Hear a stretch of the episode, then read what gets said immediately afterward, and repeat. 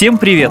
Меня зовут Алексей Хромов, я кинокритик, и вы слушаете подкаст «Смотритель». Моя задача – помочь вам полюбить кино так, как люблю его я. В этом сезоне мы продолжаем разрушать мифы и стереотипы о кино, разбираться в жанрах, вспоминать всем известные блокбастеры, а заодно искать авторские шедевры. По традиции говорить о кино я буду с моим соведущим Мишей Вольных. Миша, привет. Привет, Лёша. Если очень захотеть, можно в космос полететь. А полетим в космос сегодня? Да, сегодня у нас будет как раз путешествие на другие планеты и просто в пустоту. Круто. Вообще покинуть колыбель человечества авторы фильмов мечтают буквально с самого изобретения кинокамеры. Древний жанр фильмов про космос прошел огромный путь от крошечных павильонов с роботами, такими консервными банками, до современных э, блокбастеров на хромаке или реальных локациях с применением 3D-графики, motion capture, вообще всех остальных возможных технологий. Тема космоса, конечно, обширная, и вряд ли ее можно охватить за один подкаст, но мы попытаемся. Я предлагаю пойти по привычной схеме, то есть с истории начать. Про консервные банки и космос в отдельно взятой комнате с выключенным светом. Мне сразу вспоминается замечательный клип группы НОМ «Случай в пионерской комнате». Там вообще можно цитировать хоть весь текст. Там, например, у нас в пустыне космодром, у нас в резерве батарея батареи, вот соберем металлолом, тогда посмотрим, кто сильнее. А ном, кстати, очень классно в плане экскурсов в, в времена СССР. Да, да, да, отлично да. все иллюстрирует. Такое как бы дополнение к учебнику истории, к вашему. А, это, если кто не знает, это такая сатира на наивную советскую фантастику. Вот. С нее я и предлагаю начать наш разговор. Вот какие из ранних фильмов про космос ты считаешь самыми важными на Западе и у нас? Пожалуй, самое важное и удивительное, что действительно фильмы про космос космос начали снимать задолго до самих полетов в космос.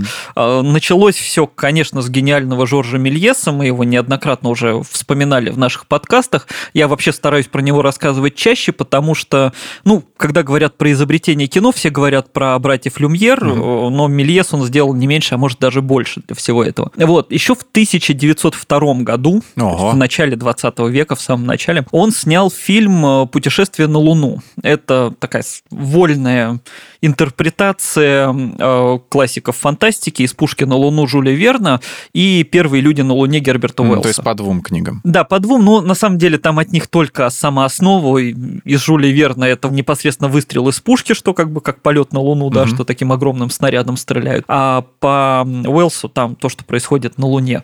Ну, а скорее даже, можно сказать, такая не интерпретация, это пародия. То есть Мельес часто снимал комедии, потому что он был таким театралом-циркачом. Наверное, наверное, даже кто не смотрел этот фильм, точно знают сцену вот этого непосредственно полета на Луну. Там такая ракета, это такая огромная пуля, она летит, а Луна показана в виде большого лица. Угу. Такого, и ракета попадает ей прямо в глаз.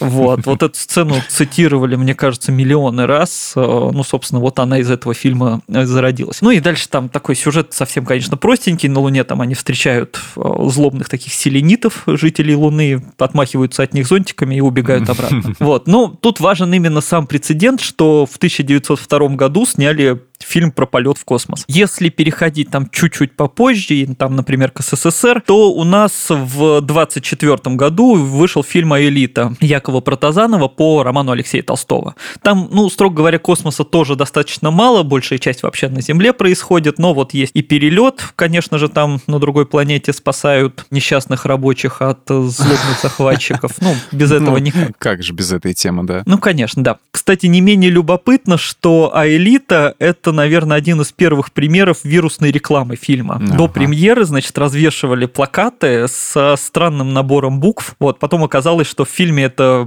звуки, которые принимают вот люди на Земле, вот этот вот сигнал из космоса. А, типа партизанская реклама, как э, перед этим, перед каким-то сезоном Акватин Хангер Форса в Бостоне какие-то вывешивали, по-моему, изображение лунян вот этих вот э, пиксельных. И люди посчитали, что вот под этими цифровыми дисплеями там бомба была, ну, угроза терроризма, типа. Ну да, дальше это часто использовали такое. Вот, если говорить уже про фильмы такие, которые прям про космос, про полет более, можно сказать, научные, да, это тоже еще начало 20 века. В 29 году вышел немецкий фильм «Женщина на Луне», а в 1934 в СССР «Космический рейс». И в них тоже задолго до реального полета в космос показывали очень реалистичные запуски ракеты.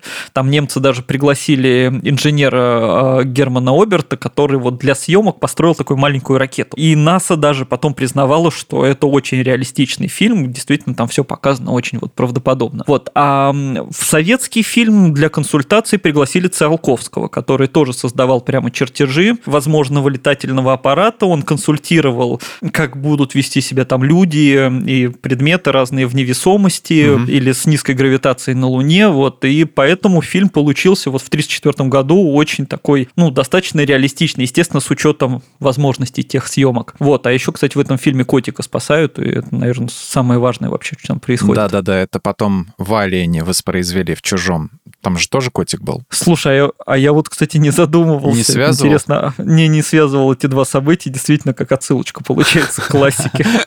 Что куда бы ты ни летел, самое главное спасти кота. Да, да. Пропади не пропадом все эти люди, главное котика спасти. Ну и, конечно, опять же, передвигаясь немножко дальше во времени, ну, позже, про советские фильмы, если говорить, невозможно не вспомнить «Планету бурь» Павла Клушанцева. Это такой просто невероятный режиссер. Мы опять же про него уже несколько раз вспоминали, но просто он был и режиссером, и инженером, изобретателем, и писателем. Он там придумывал много технологий для комбинированной съемки. И вот он создал такой фильм, где международная экспедиция на Венеру летит. Причем там угу. тоже интересно, что американцы показали очень толковым, умным и вообще правильным человеком таким достаточно. Внезапно. Внезапно, да-да-да. Все просто привыкли, что мы там друг друга критикуем. Нет, там вот это все было классно. У него еще был крутой робот. И очень для своего времени, да и сейчас, в принципе, он выглядит неплохо. Там есть, конечно, некоторые проблемы. Ну, современным взглядом, если смотреть, но для своего времени был очень хороший фильм. Да, люди до сих пор Звездные войны смотрят. А вот эти Это все, тоже правда, да. да пустыни, ну, консервные Ну, кстати, да, вот тот же Лукас считал его Клушанцева каким-то своим таким учителем, вдохновителем. Угу. Вот, а вообще с «Планетой Бурь» интересная тема была, когда американцы, там был такой продюсер э, Роджер Корман, который перемонтировал советские фильмы и выдавал их за американские. Вот, угу. и, то есть они пытались изображать даже из него свои какие-то фильмы, угу. но, правда, в их монтаже получилось получалось хуже поподробнее остановимся на «Планете Бурь». Интересный фильм. Есть в нем, конечно, свои недостатки, как вот эти вот кадры, где космонавтов якобы встречают на Земле. Там, очевидно, угу. нарезки же какого-то из каких-то документальных кадров э, с Первомайского парада или еще откуда-то. Вот. Но вспоминая, как наша власть тогдашняя обошлась вот с настоящим гением вот этих практических спецэффектов, оставив его буквально умирать в нищете и бесславии, шутить на эту тему как-то да, уже... к сожалению. Да, уже не хочется. И если пофантазировать, вот как ты думаешь, смогли бы наши снять лучше, чем на Западе, если бы не постоянные запреты во всем? Если еще чуть дальше копнуть, то каким ты видишь вообще Dream Team по созданию советского космического блокбастера? Оператор, режиссер, постановщик эффектов, композитор? Тут главное понимать, что мы на самом-то деле и так снимали не хуже, чем на Западе, ну и угу. интересы американских, там, европейских режиссеров к нашему кино это подтверждает. Ну, даже там говорят, что Стэнли Кубрик, например, э, в «Космической Одиссее», в своей великой угу в плане там дизайна, где-то использовал концепты Юрия Швеца, которые он делал к фильму «Небо зовет». Угу. Вот, ну, мы, естественно, с тобой обсуждали уже, что это не значит, что мы снимали такое хорошее кино благодаря этим запретам, как раз наоборот. Вопреки. Угу. Да, вопреки, думаю, что при отсутствии вот этой всей цензуры, там, кумовства и прочего, ну, советская кинофантастика вообще была бы там не побоюсь это сказать, лучшие в мире. Угу. Потому что у нас были великолепные инженеры, всякие изобретатели, которые придумывали для съемок там всякие крутые штуки. Были великолепные писатели-фантасты, которые создавали крутые сценарии или хотя бы там прообразы сценариев. Но оставалось только дать свободу режиссерам, и было бы что-то просто невероятное. Угу. И тут, наверное, ирония в том, что, ну, как мне кажется, я, конечно, там за каждого отвечать не могу, но на самом деле вот между авторами, там, непосредственно режиссерами, скажем, конкуренция конкуренции именно по странам никогда такой не было. А, была творческая конкуренция, да, что угу каждый хотел что-то крутое создать, на кого-то ориентировался, кого-то там любил, не любил. Тарковский вообще Но такой это был. идеологическая такая борьба же все-таки, не, не политическая. Да, а да, это чис- чисто творческое и чисто личное. Там Тарковский мог ругать многих режиссеров, да, он вообще на многих ворчал. Но при этом там на Западе Тарковского ценили, Колотозова всегда любили, того же Клушанцева. Наши тоже часто ориентировались на западные технологии, как-то уважительно относились к их разработкам, к их бюджетам, масштабам. Мне кажется, что, извини, культ Тарковского, mm-hmm. он даже на Западе больше сейчас э, развит, чем, чем в России, к сожалению. К сожалению, да. Ну, я не знаю, как бы мне трудно судить, потому что, ну, я и сам его очень люблю там и общаюсь mm-hmm. со многими людьми, которые это поддерживают. Если взять какие-нибудь аккаунты тематические в Инстаграме, опять же, или в Reddit, там сообщество, там со, со всего мира, и хочешь э, найти какого-то там, ну, хотя бы русского, русскую фамилию русского человека, mm-hmm. встречаются в основном, да, западные ценители, вот так вот. Ну, на самом деле, да, его по всему миру ценят, и можно легко прям погуглить и найти отзывы мировых, европейских, американских режиссеров, актеров, продюсеров, которые с восторгом говорят и про Тарковского, и про Колотозова, угу. вот их про, про их манеру съемки, вообще, ну, про все. Наши тоже вот, ну, там что-то в таком, в хорошем смысле копировали, как-то ориентировались. А, интересно, я вот как-то прочитал про Клушанцева, что, ну, вот он тоже изобретал очень много всяких технологий, там, методов съемки. На Западе, естественно, в то же время делали там то же самое, иногда раньше, иногда позже. Mm-hmm. Вот, и как пишут, что он иногда сам спрашивал там что-то какой-то предлагал новый, и у коллег, у помощников спрашивал, типа, а у американцев такое есть? Ему говорили, что нет, и он отвечал, ну, значит, это, наверное, никому и не нужно. То есть он, ага. в принципе, тоже отчасти ориентировался на мировой опыт. Что касательно Dream Team, ну, тут интересный такой вызов. Тут я сразу оговорюсь, что это чисто по личным пристрастиям, да, которые... Естественно, да-да-да. Но мы же, мы же их не соберем всех. Ну, ну да, во-первых, мы их не соберем, во-вторых, кто-то придет и скажет, а вот этот снимал лучше. Ну, это субъективно все. Естественно. Вот. А сценарий, конечно, для меня, наверное, Стругацкие. О, а, То да. есть потому что они мало того, что крутые фантасты, они в этом плане очень хорошо адаптируются. То есть когда угу. хочется, надо, они пишут философскую драму, а могут и какие-нибудь Звездные войны там с лазерными мечами и погонями нафигачить, угу. и это будет точно так же интересно. То есть для всех возрастов и захватывающе. А про, про Звездные войны это э, какое-то конкретно ты имеешь в виду произведение, да? Ну, если взять, например, обитаемый остров, там много, да, экшена да, такого. Да, да, там и меньше всякого... философии. Да, взять трудно быть угу. богом, там больше каких-то философий и размышлений. Режиссера тут сразу подмывает ответить э, Тарковский или тот же Клушанцев, но это будет слишком очевидно. А я выберу другой вариант, например, Владимир Чеботарев. Можно ага. там вместе с Казанским, да, потому что эта пара когда-то создала Человека-амфибию. Даже на студии Уолта Диснея, где хотели экранизировать Беляева, говорили, что этот фильм снять невозможно. Это слишком сложно, непонятно, как снимать под водой, где должно быть много действия, где под водой должны играть актеры, а эти двое, значит, пришли и сняли. Угу. Вот, мне кажется, если бы они взялись за какой-нибудь фильм такой масштабный по космосу, они бы тоже натворили каких-то чудес, и все бы думали вообще, как у них это получилось. Оператор, наверное, Георгий Рерберг, который снимал как раз «Зеркало» Тарковского, там частично «Сталкера», правда, «Сталкера» потом там переснимали. А, ну угу. вот, ну у, у него какое-то свое прекрасное видение каждого кадра и прям постановка. Ну, фильм «Зеркало», вот он весь же держится, ну не весь, конечно, но значительная часть фильма «Зеркало» держится именно на постановке кадра правильной. Да. Поэтому там вопросов быть вообще не может. Эффекты как раз можно было бы возложить там на Клушанцева, например, который отлично со всем этим работал. Вот, а композитор, ну, тут зависит от сюжета, там, что, что мы выдумаем, да. А, Рыбников, Артемьев, они писали прекрасно для кинофантастики, что один, что второй. А, но если абстрактно так брать вне времени, ну, тут, наверное, тоже личные пристрастия, и если mm-hmm. брать какое-то такое что-то артхаусное и насказательное, если насочинять, то вообще был бы Курехин, например, прекрасный с его вот этими пианинными басами, вот этим всем. Это могло бы быть прекрасно. Или Зацепин. Или, ну, композиторов у нас много тут вариантов, можно вот перебирать. Они все замечательно писали и для кино писали, так что здесь уж вообще простор огромный. Часто сравниваю саундтреки, допустим, Ивана Васильевича и «12 стульев» а, именно вот Гайдая, они чем-то похожи. И такое ощущение, что вот просто по, по одному принципу были сделаны. И прикинь, такое же было бы при экранизации фантастики. Да-да-да-да-да-да-да. Зависит от того, под какую сцену, знаешь.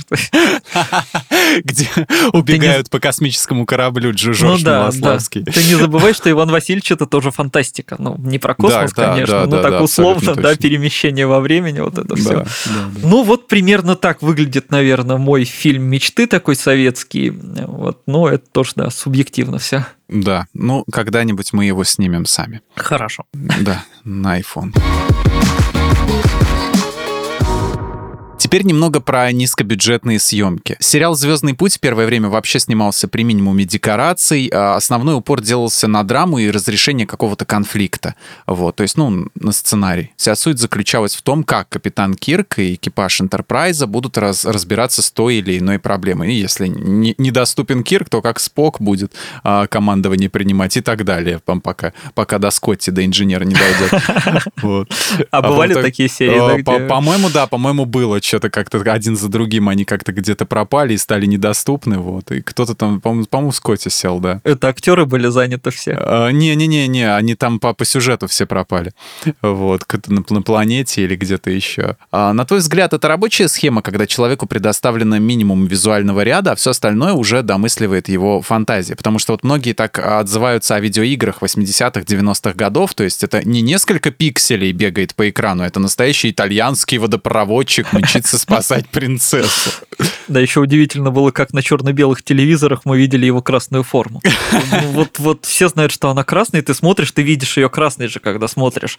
Хотя на самом Да. деле у тебя черно-белый телевизор. Блин, вот, вот да, действительно, эти игры Дэнди, Сега на черно-белых телевизорах это отдельный вид, конечно, извращенства был. Но оно развивало фантазию. Ты вот прям вот можешь сказать, что какого цвета.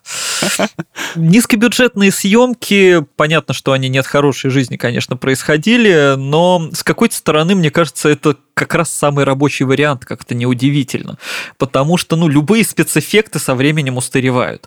Да, и чтобы классическая фантастика там, смотрелась интересно спустя 20-30 лет, нужно Мгм. либо, как Джордж Лукас, ее каждые 20 лет переделывать и обновлять, да, что большинство людей все-таки, ну, большинство режиссеров не берутся делать, им есть чем себя занять. Либо нужно там, как какой-нибудь Спилберг, э, придумывать что-то принципиально новое, как в парке юрского периода, когда работали и с аниматроникой, и с визуальными эффектами, и пытались, вот, ну, он до сих пор смотрится хорошо, но это редкое исключение. Я слышал, знаешь, что недавно, что там э, спецэффектов показывали, он получил уже за лучшие спецэффекты как-то в свое Мгм. время премию.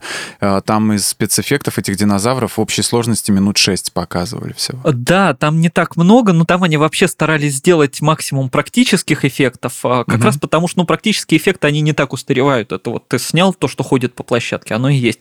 И вот Мгм. поэтому делали маленькие модельки, там частичные модели, и поверх них уже накладывали э, CGI, чтобы это смотрелось реалистичней. Мгм. То есть э, это вот работает так, и можно вспомнить еще, э, ну, понятно, про «Аватара» там мы говорили много, но вот из недавних фильмов э, в плане подхода к визуальным эффектам можно вспомнить э, «Багровый пик». Такой странный немножко фильм, конечно, у Гильермо Дель Торо получился, но он крут тем, что вот он там создавал образы демонов, и, соответственно, актерам делали пластический грим, а потом поверх этого пластического грима накладывали CGI. То есть обычно делают либо одно, либо второе. А он сделал и то, и то, и после этого начали шутить, что ну вообще надо было до кучи еще дьявола вызвать, чтобы ну совсем уже реалистично выглядело. Вот, но редко кто так заморачивается настолько сильно. Чаще всего проходят годы, и визуальные эффекты кажутся, ну, вот именно CGI кажется мультяшным. Там вспомни третьего чужого, когда частично отказались уже от именно куклы, вот от костюма, Мгм. и Мгм. там нарисовали на компьютере, он таким мультяшным котиком получился. Это Немножко Финчер, которого снимал? да, это уже вот финчеровский. В первых двух были только модели, да, и только Мгм. костюмы. Вот, а в третьем там часть так, часть так. И вот эти вот э, именно компьютерные вставки, они смотрятся, конечно, уже так наивно совсем. Вот, а актерская игра, драма, шутки, вечные философские вопросы, они как раз не устаревают. А, ну да, вот тот же Звездный путь снимали просто с ограниченным бюджетом, и там по остаточному принципу нашли костюмы ковбоев, будем снимать про ковбоев, да, Мгм. там замок нам попался какой-то где-то локация, значит, будем снимать про средневековье. Вот. Ну, многие сериалы так делали, особенно там в какие-то там в 70-е годы, 80-е, потому что бюджетов больших не давали, телевидение такое было простое, но вот отчасти, то есть такой парадокс, да, отчасти именно поэтому их можно смотреть до сих пор, потому что, ну, ты смотришь на игру актеров, на какие-то там драматические драматические сцены, и это интересно. С другой стороны, это, конечно, большая ответственность для постановщика и сценариста, потому что захватить поклонников фантастики одними только разговорами дело непростое. Тут на контрасте можно вспомнить там вот эти вот последние сериалы, какие-нибудь супергеройские, типа от канала там Сидап, да, где режиссер вообще ничего не делает. То есть они там все снимают одинаково, просто потому что там каких-то эффектов накидали, люди поболтали и все. Вот. Раньше, конечно, нужно было... Кевин Смит так говорил, да, что я просто уезжал со съемочной площадки, говорю, да вы все равно там средними планами все снимаете. Ну, режиссер там вообще не нужен. Шутки шутками, а говорят, что и Спилберг тоже не особо присутствовал на съемках первому игроку приготовиться, там чисто его имя было использовано, а так он там минут 9 в день приезжал на площадку. Ну, а, собственно, там большая часть это вообще виртуальный мир, вот эти вот именно постановка, угу. ну, как бы, я думаю, вполне возможно, он в этом не, не настолько силен, да. Вот, а в классике, конечно, было важно, чтобы правильно это все поставить, правильно это распределить, чтобы вот интересно это все смотрелось, поэтому Star Trek там редкий случай, когда это сделали удачно. Хотя, если, конечно, ты бездарь, то у тебя в, в любом жанре ничего не получится. То есть угу. вспоминаем нашего любимого Эдварда Вуда младшего, человек, который снимал и ужасы, и фантастики, и потом порно снимал. Кстати, не дай бог вам его увидеть. Вот там в одном порно это фильм... на закате своей карьере. Он да, он когда, значит, все это забросил, он ушел в порно, и там просто в одном из порнофильмов, например, он использовал гроб, который в плане 9 у него. В общем, не выбрасывать же действительно. Осторожнее вообще с выбором фильмов Эдварда Вуда, потому что позднее творчество не берите, это опасно. А, вот, ну хотя план 9, конечно, из моей любимой категории так плохо, что очень хорошо. Вот, но там, да, там, конечно, вот эти летающие тарелки на веревочках, которые прям подвешены такие в кадре, их самому снять просто можно лучше, да, или uh моя, моя любимая сцена, где, где полет самолета, да, и они сидят просто на каких-то садовых стульях, а сзади занавеска от душа. И они как бы изображают, что они летят в самолете. Это, кабина пилота, да, там где Да, да, были? кабина пилота, значит. Вот, ну то есть даже небольшой бюджет можно использовать по-разному, да, если ты ничего не умеешь, то у тебя получится вот так. Мне нравится в Эдвуде, э, в этом фильме Тима Бертона, где они снимают какой-то кадр, и ему этот оператор говорит, ты не хочешь снять запасной кадр? Он говорит, зачем нам запасной кадр? Да, так, а там у него по, фильмам, так, по фильмам так видно, что у него там где-то знаешь, на кладбище там крест может подвинуться прямо вот в кадре. И он такой, что типа, да, зачем переснимать, господи, все нормально получилось. Да, он тоже, считай, большой вклад в культуру внес, потому что он просто дал развитие вот этим би-муви, а, отстойным фильмам любительским в 80-х годах, которые тоннами снимали, видимо, из-за доступности а, кинокамер внезапно, любительских и прочих. Не знаю, почему был такой бум вот этих дерьмовых фильмов в 80-е, но вот они именно как вот для них икона был Эд Вуд, прям чувствуется, что эти всякие Тролль 2 и все вот это вот. Да-да-да, ну и, собственно, оттуда моя любовь вся и зародилась. Многие наши слушатели наверняка захотят услышать от тебя ответ на вопрос, волнующий все человечество. 42, Ты... да? Нет. Нет, не 42. Вот, этот ответ и так знают. Ты сформулируй вопрос, вот, который ответит, чтобы ответом было 42. Вот в чем загадка.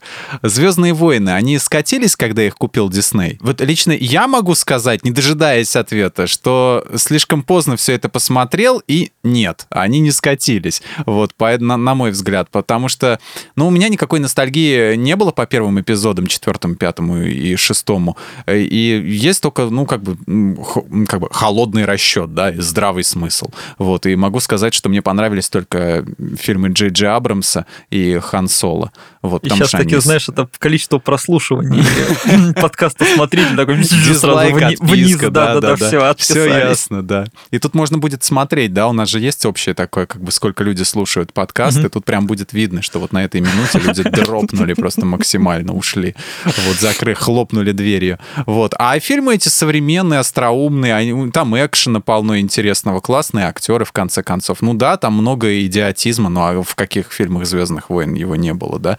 А, вот если есть фанаты приквелов, то есть и фанаты сиквелов, получается так. Вот что ты думаешь по поводу «Звездных войн» новых? Понятие «скатились», конечно, это такая странная штука, как наше с тобой любимое слово «переоцененный». Вот, то есть это настолько непонятное, вот с чего они скатились, по каким критериям оценивать, куда они скатились. Когда у них подъем был. Да, да, да, да. Вот просто, ну, с какого-то момента стало хорошим тоном ругать все Звездные войны, вот кроме первой трилогии. В этом вообще есть очень интересная ирония, потому что э, сам Джордж Лукас из классических фильмов срежиссировал только первый, который в плане постановки-то, давайте строго, не самый лучший. Да? Империя наносит ответный удар, намного круче поставлена, а там режиссер не Лукас. Вот, а как раз приквелы режиссировал он сам. И мы видим, что получилось. А я, кстати, люблю приквелы. Я не знаю, вот это тоже guilty pleasure или что. Ну, ну, я не знаю, они настолько мимасные, что ну, я от получаю большое удовольствие. Да. Вот. А, и вообще, вот есть две франшизы, фан-клубы которых меня очень сильно удивляют. Это Звездные войны и Ведьмак. Да? Это угу. франшизы, в которых фанаты все это обожают, но при этом ненавидят их авторов.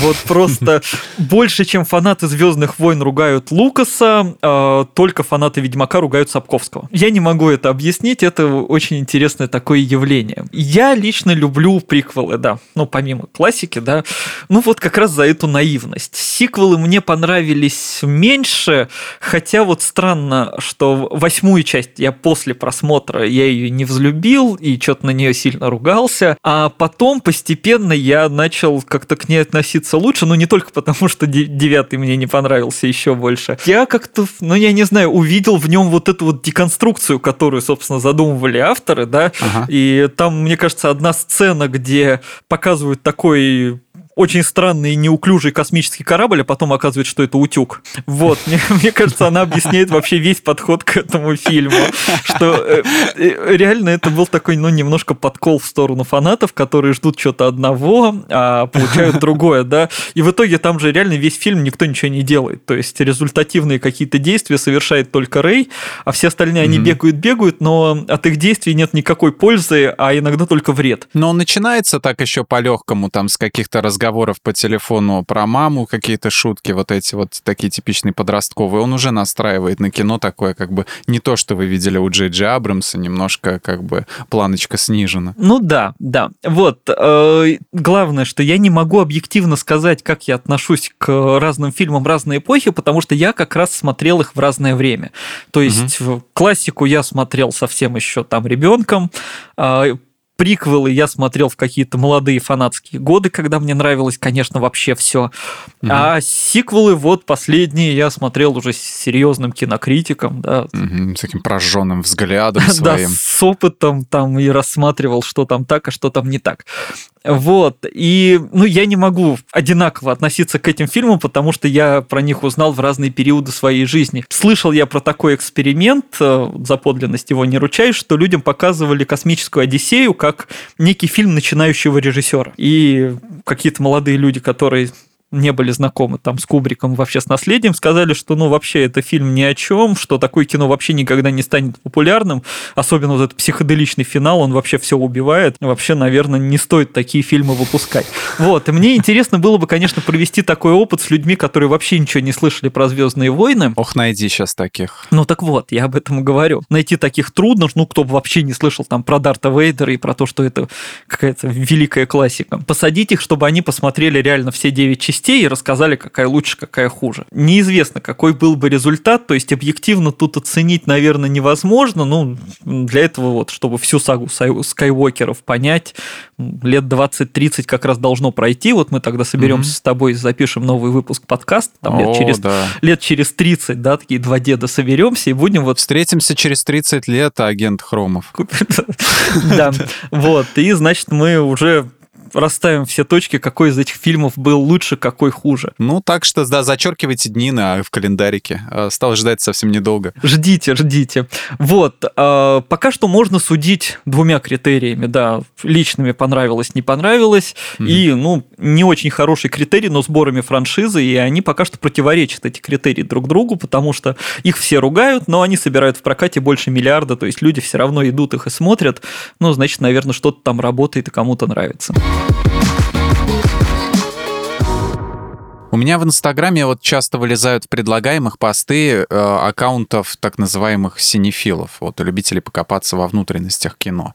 И вот там я наткнулся на такой вопрос: Солярис или космическая Одиссея? И тут я задумался, вот, а ты что выберешь? И тут я задумался, а почему у меня в рекламе вылезает всякое там типа «Хочешь отдохнуть за городом, твоя жена не узнает». Я, я об этом я даже не задумываюсь. О принципах, по которым мне предлагают там посты, я уже просто забил, потому что логики там нет никакой.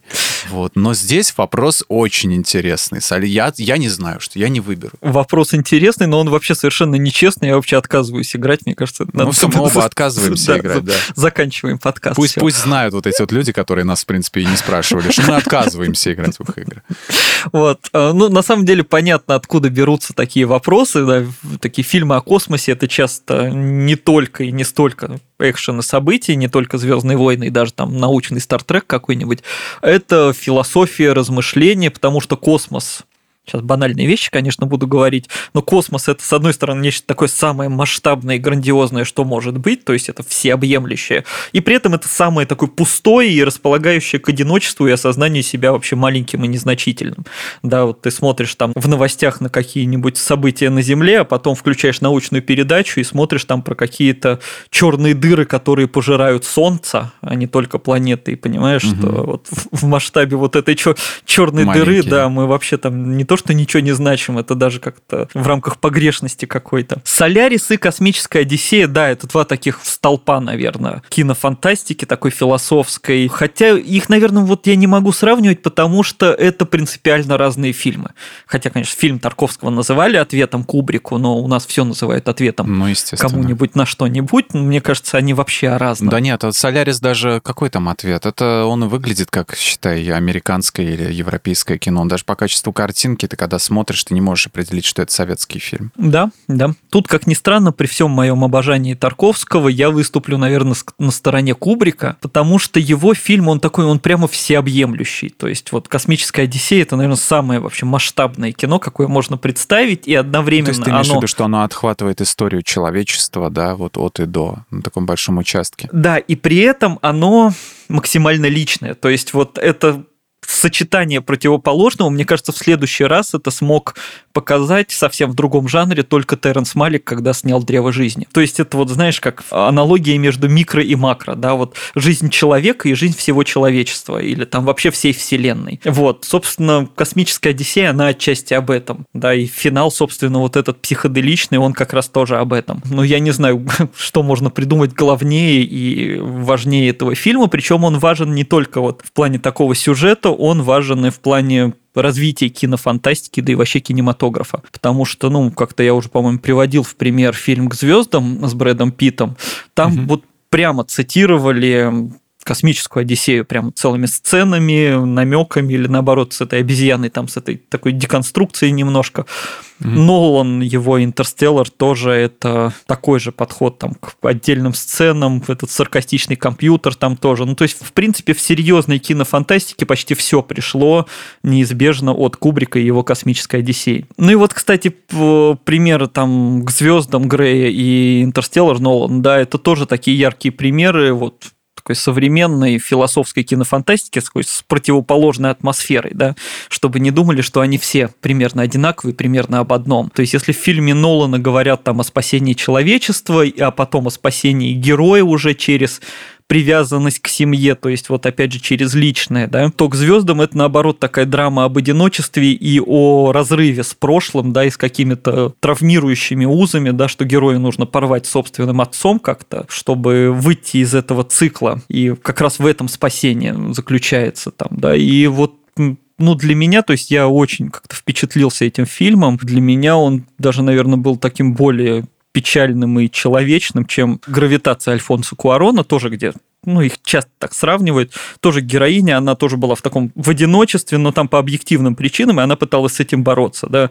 В mm-hmm. фильме Грея там, наоборот, одиночество, оно прям вот, это суть самого героя, да, который вот он, он всегда одинок, даже когда он с людьми, даже когда он падал с вышки, вот все равно он чувствует себя просто вот один такой где-то в себе. Поэтому он меня, наверное, настолько зацепил. И тут, наверное, дополнительно так я хочу вспомнить тема, которая в разных фильмах в этих сквозит, о возможности существования инопланетной жизни, потому что фильмы про космос – это часто фильмы еще и про инопланетян. Ну, естественно, да. К звездам тоже хорошо намекает, что, ну, скорее всего, наверное, мы одни, но самое главное, на что он намекает, зачем вообще искать инопланетян, если мы еще и с собой-то разобраться не смогли, зачем нам вообще другие раз. Но интересно во всем этом, как разные авторы показывают инопланетян, потому что, ну, чаще всего в обычной фантастике, такой скажем, да, инопланетяне это все равно такая углеродная форма жизни, они могут отличаться там от людей внешностью или там быть ближе к насекомым, к птицам, кому-то еще, да, угу. но вот в последние годы особенно, ну, хотя это и раньше было, вот эта идея, что инопланетный разум, он может быть вообще настолько отличаться от нас, что мы его вообще с трудом можем осознать.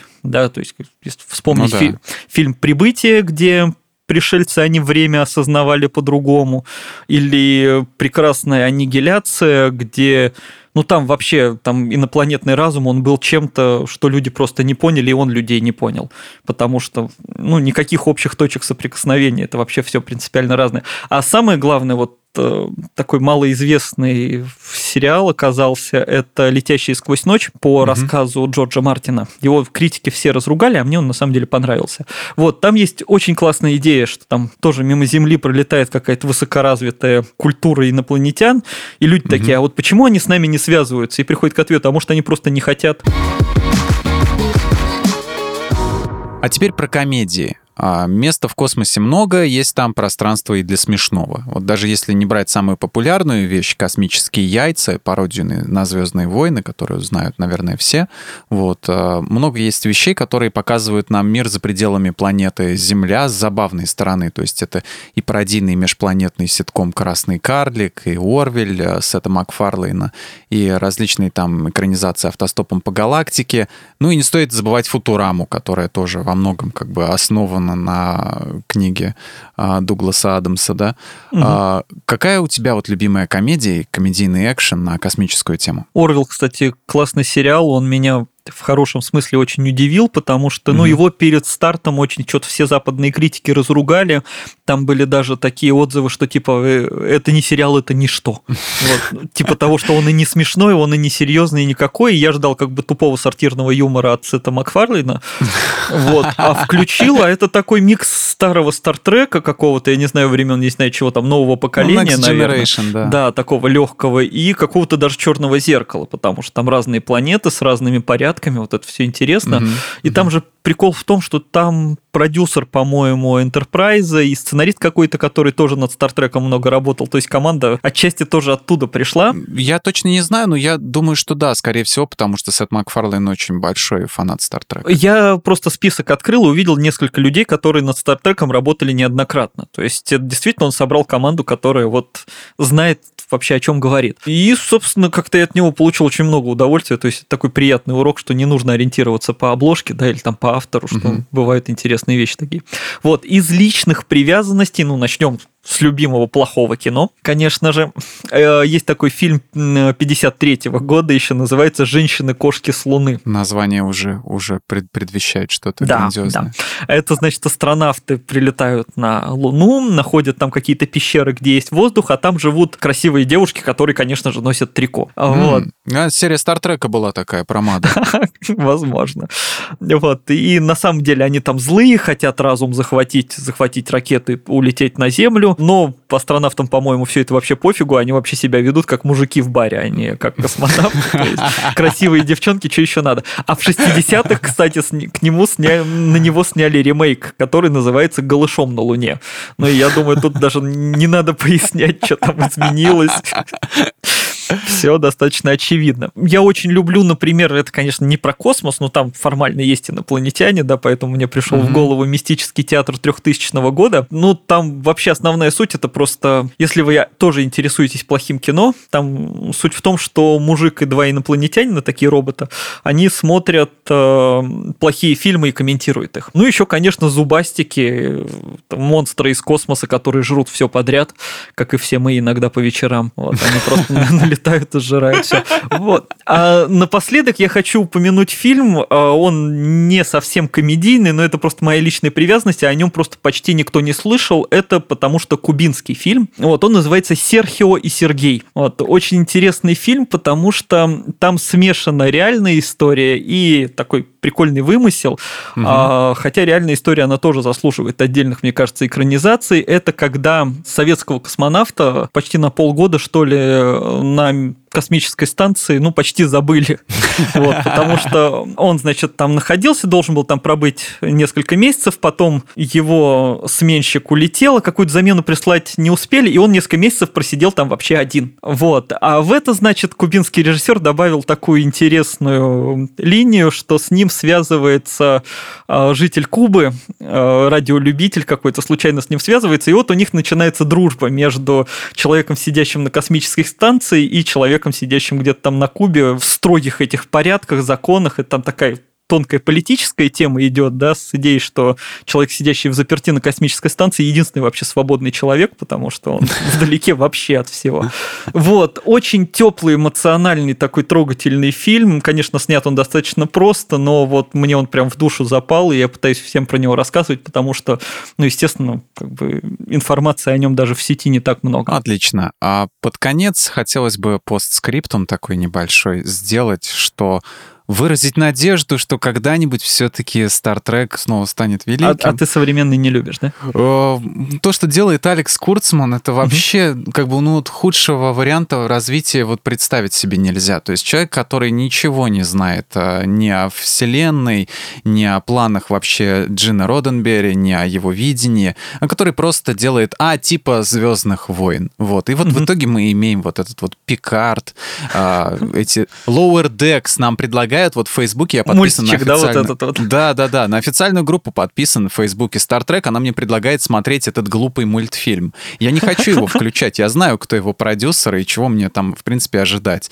И, конечно, в Discovery, э, Discovery же последний, да, называлось? STD, да, вот это как спид? Ну, мрачненький такой, Star Trek Discovery, да, да, вот. И Discovery, конечно, где-то есть хорошие концепции, но все равно все убивается вот этим вот адаптированием под современную публику, как когда создатели думают, что они якобы знают, что нужно зрителю. Когда на самом деле большой э, пласт фанатов существует на Западе, которые хотят интеллектуального шоу э, по Стартреку, да, они получают в итоге вот это из бластера пыщ-пыщ. Вот, и, ну, блин, в итоге, ну, как вот Джей Джей Абрамс даже с большим э, достоинством отнесся к Стартреку, к, к идеям Роденберри, чем, чем Курцман. И... А что ты думаешь про несостоявшуюся идею Стартрека от Тарантино? А, Тарантино я бы посмотрел. Да, я слышал про эту идею. Блин, это было бы очень круто на самом деле, потому что я думаю, он бы, он бы поумнее все-таки обошелся, как человек компетентный, он бы все-таки не стал как бы... И там было бы, не знаю, совмещение, что ли, и жестокости его фирменной, и ну, чтобы ну, это не выглядело, как не выбивалось понравилось. Вот. Я думаю, это понравилось бы всем. Что ж, будем надеяться, что когда-нибудь он восстановится. Спасибо большое, что слушали этот выпуск. Смотрите хорошее и авторское кино, ищите то, что близко именно вам, и не забудьте подписаться на наш подкаст. Слушайте нас на всех удобных платформах, комментируйте, ставьте лайки и звездочки, а еще вступайте в наш чат в Телеграм, который так и называется «Подкасты лайфхакера». Продолжим обсуждать хорошее и разное кино там. А мы с вами прощаемся. Пока. Пока.